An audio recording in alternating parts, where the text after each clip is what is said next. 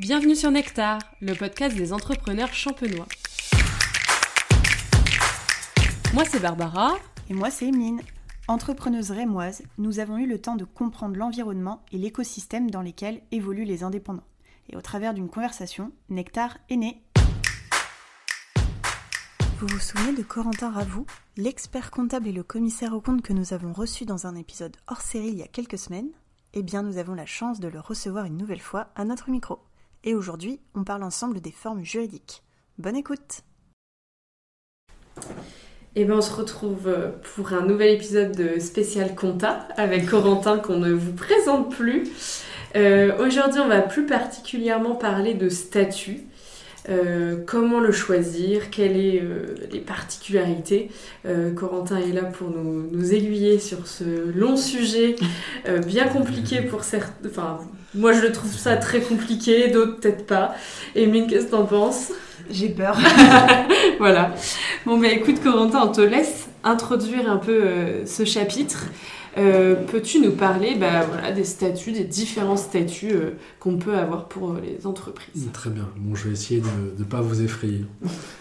le premier point à vraiment avoir en tête, et ça c'est pour toutes les formes de société, donc tous les, tous les statuts de société différents, c'est que chaque projet est unique et chaque projet a ses spécificités. Donc on va déterminer donc ce que vous appelez statut, c'est la forme de la société. On va déterminer la forme de la société en fonction de votre situation personnelle et en fonction de euh, votre projet.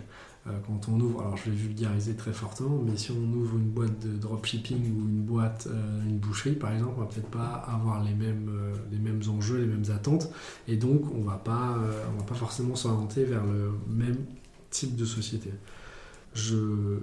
il y a des comparatifs qui existent sur Internet en fonction des différentes formes de société. C'est bien pour se faire un avis, mais il faut vraiment prendre en compte sa situation personnelle. Ça, c'est vraiment le, premier point. C'est, je vous conseille de choisir la forme de votre société en fonction de votre situation personnelle et de votre projet professionnel, et nous en fonction d'un éventuel gain que vous auriez lu sur Internet. On en reparlera peut-être plus tard par rapport au chômage, mais euh, ça, c'est vraiment un préambule. Euh, une forme de société, il faut savoir qu'on peut la modifier par la suite, mais ça a un coût administrativement et financièrement. Donc le mieux, c'est souvent de choisir une forme qui est adaptée, euh, adaptée directement. Donc il y a plusieurs types de statuts, plusieurs types de sociétés, formes de société. Aujourd'hui, on va s'arrêter sur les plus connus, notamment pour les entrepreneurs qui se lancent. Euh, il va y avoir une, statut, une société qu'on appelle la SARL, donc Société à responsabilité limitée, et une autre forme de société qu'on va appeler la SAS, donc Société par action simplifiée. Donc ça, c'est deux formes de société. Si on entreprend seul, ces sociétés donc sont des seuls actionnaires ou seuls détenteurs de cette société. La, une SARL, on va appeler ça en réalité une EURL, donc entreprise unipersonnelle à responsabilité limitée. Si on est deux, trois, deux ou plus, on sera en SARL. Si on entreprend seul en SAS, on appellera ça une SASU, donc société par action simplifiée unipersonnelle. Ou si on est plusieurs, on appellera ça une SAS. C'est juste un petit, euh, un petit point de euh, dire juridique. Hein. La seule variable, c'est les personnes qui vont détenir le capital. D'accord? Alors déjà, moi je trouve, enfin ça, c'est déjà beaucoup plus clair pour moi, parce que pour moi il y avait SAS, SARL, SASU, ERL. En fait, ce qu'on retient, c'est que SAS et SARL, c'est les deux grandes entités, les deux grands noms. Et après, on va avoir EURL, donc qui va être comme la SARL, mais avec une personne. Et la SAS, ça va être la SASU. Exactement. Où c'est le même principe, mais on sera qu'une personne. Exactement. Alors là, on vulgarise vraiment, mais l'idée globale, c'est celle-là. D'accord. Euh, donc le choix de votre forme de société, pour moi, il faut la voir en fonction de plusieurs choses. Donc dit déjà, est-ce que vous êtes seul ou à plusieurs? Donc si vous êtes seul, il euh, faut choisir soit une SASU, soit une URL, et si vous êtes plusieurs, c'est soit la SARL, soit la SAS. À savoir que en fonction du nombre d'actionnaires que vous aurez, la SAS, elle est plus libre au niveau des statuts. Si vous voyez ce que c'est des statuts. Les statuts de la société, je vais vulgariser une fois de plus, ce sont les règles du jeu de la société. Quand vous jouez un jeu de société, il y a toujours des règles du jeu qui disent bah, tel joueur peut faire ça à tel moment, la partie s'arrête à telle date, etc. etc. Bah, les statuts de la société, c'est la même chose. C'est en gros les règles du jeu de la société. En SAS, ces statuts sont plus souples. C'est-à-dire qu'il y a possibilité de mettre plus de clauses, la possibilité de mettre plus de règles pour que ce soit plus soit libre pour les associés, soit plus euh, euh, contraignant. Mm. Donc ça, c'est un, des premiers points. En URL, c'est un peu plus standard, on va dire, et on peut un peu moins, SRL ou URL, on peut un petit peu moins avoir une liberté statutaire, c'est un peu plus cadré. Donc ça, c'est le premier point. Euh, ensuite, il y a donc le premier point, c'est le nombre de personnes qui vont être au capital, donc le nombre d'actionnaires, si vous êtes seul ou non. Le deuxième point, c'est à quel horizon vous voulez vous rémunérer. Est-ce que vous, voulez, vous allez vous rémunérer tout de suite? Est-ce que vous avez une période où vous avez le chômage et vous vous rémunérez plus tard? Et comment voulez-vous rémunérer? Est-ce que votre rémunération sera principalement sous forme de salaire? Est-ce que vous voulez avoir des salaires plus des dividendes? Euh, La rémunération est un point important. Il y a une forme de société dans laquelle vous serez ce qu'on appelle travailleur non salarié, c'est-à-dire que euh, vous ne serez pas salarié de votre société, et une autre où vous serez assimilé salarié, c'est-à-dire que vous serez considéré comme un salarié de votre société. Et donc, il y a une forme où on va beaucoup plus cotiser, que ce soit pour la retraite ou la protection sociale, et une autre forme où on cotisera beaucoup moins. Donc déjà, entre deux formes de société, donc si on vulgarise entre la SAS et la SARL, euh, c'est pas la même chose. La SAS, elle va avoir un président, un président qui a assimilé salariés et qui lui va payer plus de charges. On va vous donner une grande fourchette, on va dire c'est entre 55 et 70%. Et en SARL ou EURL, on va avoir un gérant, c'est pas le même nom, on appelle ça un gérant ou une gérante. Et là, on sera plus autour de 35, euh, entre 35 et 50%. Et là, c'est ce qu'on appelle un travailleur non salarié. Donc ça, c'est une des variables également pour choisir la forme de société. C'est comment je vais me rémunérer et est-ce que je veux cotiser plus pour avoir entre guillemets une meilleure retraite ou une meilleure protection sociale ou est-ce que je veux cotiser moins entre guillemets avoir une rémunération plus élevée et je me ferai ma propre retraite euh, par moi-même ou je prendrai une mutuelle à côté ce genre de choses donc on choisit une société en fonction du nombre d'associés et d'actionnaires qu'on a dedans, en fonction de comment on veut se rémunérer et en fonction de l'évolution prévue de la société. Si on va sur une société qu'on va vouloir faire évoluer rapidement, on va peut-être prendre des schémas juridiques ou des formes juridiques qui vont permettre plus rapidement d'acheter d'autres sociétés ou de se développer, etc. Du coup, euh, moi j'ai une question. Je suis en micro-entreprise, je veux passer en société. Euh, au niveau de ma, rémunération, je veux me payer tout de suite parce que, mm. imaginons, je n'ai plus euh, le chômage. Quel statut, du coup, tu vas me, conseiller? Alors, à chaque fois, je vais avoir cette réponse très politique, de dire que chaque euh, projet est unique et chaque situation est, différente. Donc, d'une manière globale, déjà, si on a une micro-entreprise et qu'on veut passer en société, il y a des étapes. Il va falloir fermer la micro-entreprise, mm. rouvrir une société. Donc, c'est des choses qui s'anticipent voilà, c'est des choses qui se préparent vraiment à l'avance. Et ensuite, si on veut une rémunération, la rémunération va être bah, est-ce que c'est une rémunération via un salaire ou est-ce une rémunération via des dividendes? D'accord. On ne peut pas se verser que des dividendes, hein. il faut forcément un, petit peu de salaire. Je vulgarise, mais voilà, l'idée globale, c'est soit une grosse partie en salaire et un petit peu en dividende, soit que du salaire, par exemple. Et en fonction de ça, c'est en fonction de est-ce que je vais être protégé au niveau de, des cotisations. Euh, pour, euh, pour la maladie, pour la retraite, ce genre mm. de choses, ou est-ce que je vais être un peu plus libre? Et donc là, on va s'orienter vers la SARL ou l'URL en fonction de, ces choix-là. Mm. Après, au global, c'est souvent un petit peu plus compliqué que ça. Ça va plus dépendre un peu de votre projet, comme je vous disais, à long terme, et de voir quels sont vos objectifs? Est-ce que vos objectifs, c'est de vous faire votre propre retraite et donc peut-être, je sais pas, investir dans l'immobilier via des SCI ou ce genre de choses derrière? Ou est-ce que c'est être salarié de votre entreprise et avoir une rémunération et une couverture qui vous, euh, qui vous convient? Donc c'est pareil, on est sur des projets qui sont souvent plus un projet plus global qu'une vision à un an, je me rémunérer sur Moi, c'est ce que je conseille, c'est de se poser la question vraiment de quelle est ma stratégie globale, comment je vais me rémunérer, comment je vais me faire mon patrimoine, etc., euh, etc. Donc souvent, c'est assez compliqué. Il faut juste retenir que vous avez souvent le choix il n'y a pas que ces choix-là, hein, mais SAS ou SARL. Et les choix se font en fonction de comment vous voulez vous rémunérer, combien de personnes sont dans la société et vos projets professionnels à moyen et long terme. Euh, quand, avant de se poser la question un peu de la forme, il faut faire quand même un travail sur un moyen long terme de son entreprise. Il faut l'imaginer dans quelques années, euh, voir où on veut, euh, avoir une ligne un peu. Il faut, exactement, il faut se projeter. Est-ce que je veux une entreprise où je vais rester seul? Il n'y a, pas, pas, a pas une bonne, bonne réponse, mais dans l'entreprise où je vais rester seul et où je vais avoir une bonne couverture et j'ai pas envie de m'étendre plus, j'ai pas envie d'avoir de salariés, j'ai pas envie d'avoir de, de, grossir tout simplement. Moi, est-ce que je veux une société où je vais avoir des salariés, où je vais avoir des filiales, où je vais essayer de la faire grossir, etc. C'est pas du tout. C'est deux projets qui, se, qui sont tout à fait valables et entendables, mais c'est pas du tout les mêmes trajectoires, c'est pas du tout les mêmes stratégies. Et on va pas non plus construire une stratégie patrimoniale autour de ça qui sera la même. En fait, enfin là, moi, c'est un aspect que j'avais pas du tout vu, mais c'est vraiment plus personnel qu'on ne le pense en fait, de choisir euh, l'évolution. Parce qu'on va, on va se dire, c'est des questions qu'on se pose, mais c'est plus pour son confort en fait. Il y a, il y a un lien. Alors après, euh, souvent quand on, on est en début de, de- de- de société, là, là je- on, idéalise, on idéalise un petit peu, un petit peu Mm. ça. C'est des questions qu'il faut se poser. Après, concrètement, dans les faits, il n'y a aucun choix qui est vraiment irréversible. Si un Mm. jour passer d'une. SS à une URL, c'est possible. Euh, le vrai conseil, surtout, euh, c'est quel est votre projet à moyen long terme? Choisissez votre forme de société. Mais après, le vrai conseil, c'est de générer de l'activité et de rendre votre société viable. Euh, Mm. ça, c'est vraiment le premier point.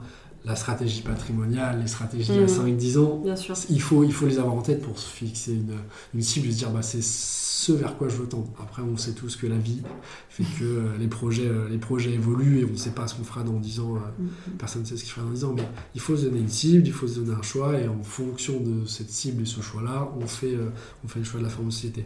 Après, je vais être honnête avec vous, si vous choisissez une SAS alors que vous aviez peut-être besoin d'une URL ou une SARL, ça va pas changer euh, Mm. la face du monde. Vous payerez peut-être un petit peu plus de cotisation, mais vous vous y retrouvez peut-être sur d'autres volets.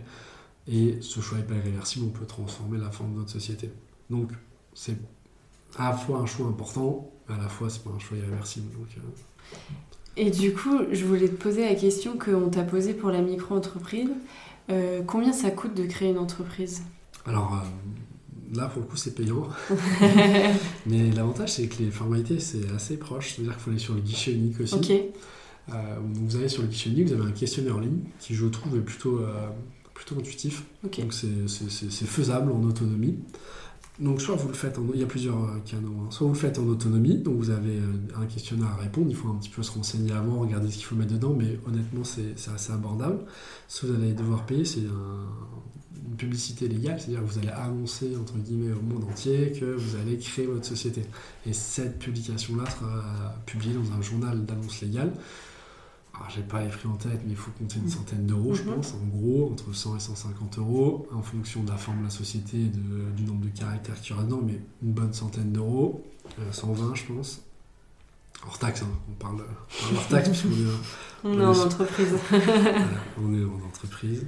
Et il y a d'autres frais qui sont les frais liés au- à l'INPI, en fait. C'est-à-dire Ouais. l'INPI, c'est aujourd'hui ceux qui créent la société. Donc ça, c'est des frais de dossier. Je vulgarise aussi, c'est autour de 100 euros. Quoi. Donc si vous faites ça tout seul, vous pouvez vous en tirer pour à peu près 250 euros, peut-être un petit peu moins de 250 euros. Après, il y a des sites aujourd'hui qui font ça Mhm. très bien. Euh, je ne sais pas, je sais pas, pas les citer, mais vous allez sur Papers, Legal Mhm. Place, Legal Start, ou je sais plus forcément les noms, mais il y a beaucoup de sites qui, euh, qui font ça bien. Mais si vous connaissez votre forme de société, ça peut être aussi un, un canal pour avoir euh, pour créer votre société entre guillemets à moindre coût. Et après, vous avez les avocats ou les experts comptables. Mais là, souvent, ça coûtera un petit peu plus cher que via les canaux qu'on vient qu'on expliquer. En autonomie, honnêtement, ça, ça, se fait, ça se fait bien aussi et ça permet de mettre un petit peu les mains dedans euh, avant de Mhm. commencer. Et au niveau des documents, on va être assez proche de ceux de la micro. Il y en a quelques-uns en plus qu'on a vu. Il faut montrer qu'on a publié dans un journal d'annonce légale. Et il faut surtout un compte bancaire avec un dépôt de capital. Une des grosses voilà différences aussi, c'est qu'il y a un capital. Mhm. C'est-à-dire que vous allez verser de l'argent qui sera au capital de votre société. Et ce- cet argent-là sera réparti en actions ou en parts sociales en fonction de la Mhm. forme de votre société. Et là, c'est les pourcentages de détention de la société que vous aurez. Et donc, il faut verser de l'argent sur un compte en banque. La banque va vous donner un certificat disant cette personne-là a bien déposé de l'argent pour créer telle société. Et après, il faudra déposer ça sur le guichet de, de l'INPI. Ok. Il y a un minimum pour le capital? Un euro. En fait, ça va dépendre de la forme de la société. Mais euh, la SAS, par exemple, je crois que c'est un euro. Ok. Mais en moyenne, les gens mettent en gros entre 500 et 1000 euros. Ouais, c'est ça. Ok, En gros. ça marche. Euh, moi, je rebondis sur ce que tu as dit à un moment, tu as parlé de documents. Euh, ce qui est- m'est venu à l'esprit, c'est le business plan. Mm. Euh, est-ce que tu peux nous expliquer rapidement ce que c'est et surtout l'utilité? Et est-ce que c'est obligatoire de faire un business plan? Alors, c'est pas obligatoire. Un business plan, et plus particulièrement le prévisionnel, moi, ce business plan, c'est un peu plus global. Ça va Ouais. prendre une étude de marché, ça va prendre votre organisation, etc. Et le petit conseil, c'est quand même de faire un, un prévisionnel. Donc, le business plan est important pour maturer votre projet et remplir surtout votre, votre prévisionnel. Mais euh, un prévisionnel, lui, ça peut être aussi euh, assez important. Donc, c'est pas obligatoire. Euh, vous pouvez le faire de votre côté. Il y a plein d'outils qui existent gratuits en ligne, notamment, je pense à celui de la BPI, euh, qui, est, qui est gratuit. Euh, Et là, ça va vous permettre de vous projeter sur votre volume de chiffre d'affaires, votre volume de charge, votre volume de rémunération. Et c'est en fonction de ça que vous allez pouvoir mettre les hypothèses de croissance ou de structure de votre société. moi, ce que je conseille toujours, c'est toujours pareil, un petit exercice de projection. Bah, à tel horizon, dans quelle situation je vais être. Par exemple, pour ceux qui se lancent et qui ont les allocations chômage, bah, je trouve qu'un des premiers jalons à se poser, c'est quand je n'aurai plus mes allocations chômage, à combien je vais me rémunérer. Ou est-ce que j'ai encore un peu de ressources pour ne pas avoir à me rémunérer Ou, euh, je sais pas, un autre jalon, c'est quand, est-ce que je prends des locaux? Bah, dans 3 ans. Donc si dans 3 mmh. ans je prends des locaux, des locaux s'étendent, donc il faut que je génère tant d'activités en plus, etc., etc. Les exercices de projection sont assez importants et c'est valable pour la micro-entreprise, c'est valable pour l'entreprise, c'est valable d'une vie de manière globale, même dans la vie euh, perso et toujours, je trouve que c'est important de se projeter, de savoir où on va. Mais notamment dans la forme d'une société, ça va permettre d'anticiper, de voir combien de chiffres d'affaires vous allez générer, combien de revenus vous allez pouvoir générer, quelle stratégie vous allez pouvoir mettre en place pour optimiser tout ça. Et puis surtout de voir si vous êtes capable de faire des prévisions sur votre propre activité, ce qui n'est pas toujours évident. Ok, moi j'ai une question sur le chômage, du coup tu en as parlé un tout petit peu. Euh, est-ce qu'on peut avoir le chômage dans n'importe quelle forme juridique? Alors dans la SAS et les CRL, oui. Euh, dans les autres formes, je ne l'ai pas forcément en tête, mais je vois pas pourquoi on ne pourrait pas. Il me semble qu'on peut même l'avoir en micro. Alors peut-être, je raconte peut-être une bêtise, euh, mais euh, il me semble qu'on peut aussi l'avoir en micro. Ah oui, oui, on confirme. Mais c'est un petit peu plus. On me la rassurer, je ne vais pas raconter de bêtises. Mais c'est un, peu plus, un peu plus compliqué, je crois, avec le système de fonction comment vous rémunérez. Mais le chômage, ceux qui perçoivent les allocations chômage, en fait, c'est un bon moment pour se lancer en société qu'il faut faire, donc déjà la petite démarche à faire, hein, je ne sais pas si ça intéresse forcément les, les, auditeurs, mais il faut se déclarer auprès de Pôle emploi, leur indiquer que vous avez créé une société, et en fait ils vont vous changer de catégorie. Oui, on est un créateur d'entreprise. Exactement, c'est ce qu'on appelle la catégorie 5, et là pour Pôle emploi c'est entre guillemets... Euh, tout c'est-à-dire que vous n'allez plus avoir à faire des formations, euh, vous mm. ne serez plus vraiment dans le cursus classique, vous serez à part et vous serez en catégorie 5 et ils vous embêteront entre guillemets euh, plus sur les formations, sur les offres d'emploi. Bah déjà, ah. je te coupe, excuse-moi, mais déjà en micro-entreprise, ouais, ça vous embête pas vraiment beaucoup. Non, non, mais parce qu'on est en créateur d'entreprise, on est déjà dans la catégorie 5. Vous sortez entre guillemets un petit peu des stats recherche. Ouais, c'est ça, exactement. en recherche d'emploi, on n'est pas en recherche. dans une catégorie à part. La seule chose en société, c'est que vous allez devoir continuer à vous actualiser. Donc euh, la fameuse réponse euh, non, non, non, euh, oui, je reste inscrit, ne pas se tromper. Et surtout, vous avez un PV d'AG à faire, disons que vous ne rémunérez pas. Puis en fait, il faudra faire un PV d'Assemblée Générale. Donc l'Assemblée Générale, je vais vulgariser, hein, c'est une réunion des associés, enfin des actionnaires ou des associés de la boîte. Et là, vous allez dire, je ne me rémunère pas pour mes fonctions de gérant ou président, peu mhm. importe. Et puis, il faut envoyer ça à Pôle emploi et c'est une preuve comme quoi vous n'allez pas vous rémunérer sur une une période donnée. Donc du coup, eux, si vous ne vous rémunérez pas, vous avez droit à 100% entre de vos allocations euh, chômage. Et donc, c'est possible de le faire, c'est assez simple, il y a juste une petite mise en place, il faut bien être inscrit et après créer sa société. Enfin voilà, il y a un, un petit, un petit process quoi. Un petit schmilblick à, à, suivre pour pas être embêté. Mais honnêtement, ça se fait, ça se fait assez bien. Pôle emploi est plutôt euh, facilitateur sur le, sur le sujet. Euh, donc euh, non, non, ça se fait, ça se fait bien. et du coup, pour moi, l'important de voir, c'est quand vous êtes à Pôle emploi, vous avez un petit compteur qui vous dit combien de jours il vous reste. Et bah, une fois que ce petit compteur sera épuisé, il faut se dire que vous, serez, vous allez devoir vous rémunérer avec votre société. Donc c'est aussi un des indicateurs que vous pouvez mettre dans un prévisionnel. Ok. Ok. Du coup, Corentin, pour terminer sur euh, cet épisode euh, sur, les, sur les statuts juridiques, les formes juridiques. Les, pardon, les formes juridiques. Oui, ça, ça, ça aussi. J'ai pas dit de bêtises, ça. Euh, est-ce que tu peux nous parler de la business story? Parce que je pense que c'est quelque chose qui pourrait intéresser bah, la communauté. Oui, oui. Donc, alors, l'Ordre des experts comptables, en fait, a un dispositif qui sont mis en place qui s'appelle Business Story. Et c'est un, site internet sur lequel vous allez. Vous allez être attaché sur le site de l'ordre. Il faut s'inscrire, donc il faut créer un compte. Pensez bien à créer un compte parce que si vous contactez directement les experts comptables, ça ne fonctionnera pas. Et en fait, il, il y a une carte qui va apparaître et vous allez pouvoir avoir trois rendez-vous offerts. Je crois que c'est des rendez-vous. Alors la durée, euh, je ne la connais pas par cœur, mais c'est trois rendez-vous sur des thématiques. Et comme thématique, vous avez la création d'entreprise. Donc vous pouvez être accompagné pour créer votre entreprise. Il y a euh, la forme juridique, le choix de la forme juridique de votre société, donc en fonction de ce qu'on a échangé tout à l'heure, de la rémunération, d'actionnaires, de votre projet, etc. Vous allez pouvoir échanger avec un expert comptable sur la forme qui lui semble la plus adaptée à votre projet. Vous allez pouvoir faire des business plans, des prévisionnels, où il y a, voilà, il y a une liste d'une un peu plus de 10 missions ou une quinzaine de missions, il me semble, de tête, qui sont possibles de faire. Euh, sur cette plateforme-là et c'est gratuit. Donc vous, après, Mhm. vous allez sur une carte, choisissez un expert comptable et vous pouvez euh, avoir trois rendez-vous gratuits avec un expert comptable. Donc ça- ce n'est pas engageant pour lui comme pour vous. Euh, vous payez pas et vous, pouvez, vous pouvez être accompagné et conseillé. Donc moi, ce que je conseille, c'est que bah, c'est gratuit, vous faites appel à un professionnel et surtout, il peut vous éclairer sur des sujets sur lesquels vous pouvez même y aller en vous disant bah, je veux faire tel type de société ou j'ai tel prévisionnel et vous pouvez échanger dessus, ça vous amènera un avis, un avis euh, extérieur et éclairé sur, euh, sur le sujet. Donc euh, je vous conseille, voilà, ça s'appelle Business Story et puis, euh, et puis c'est c'est gratuit.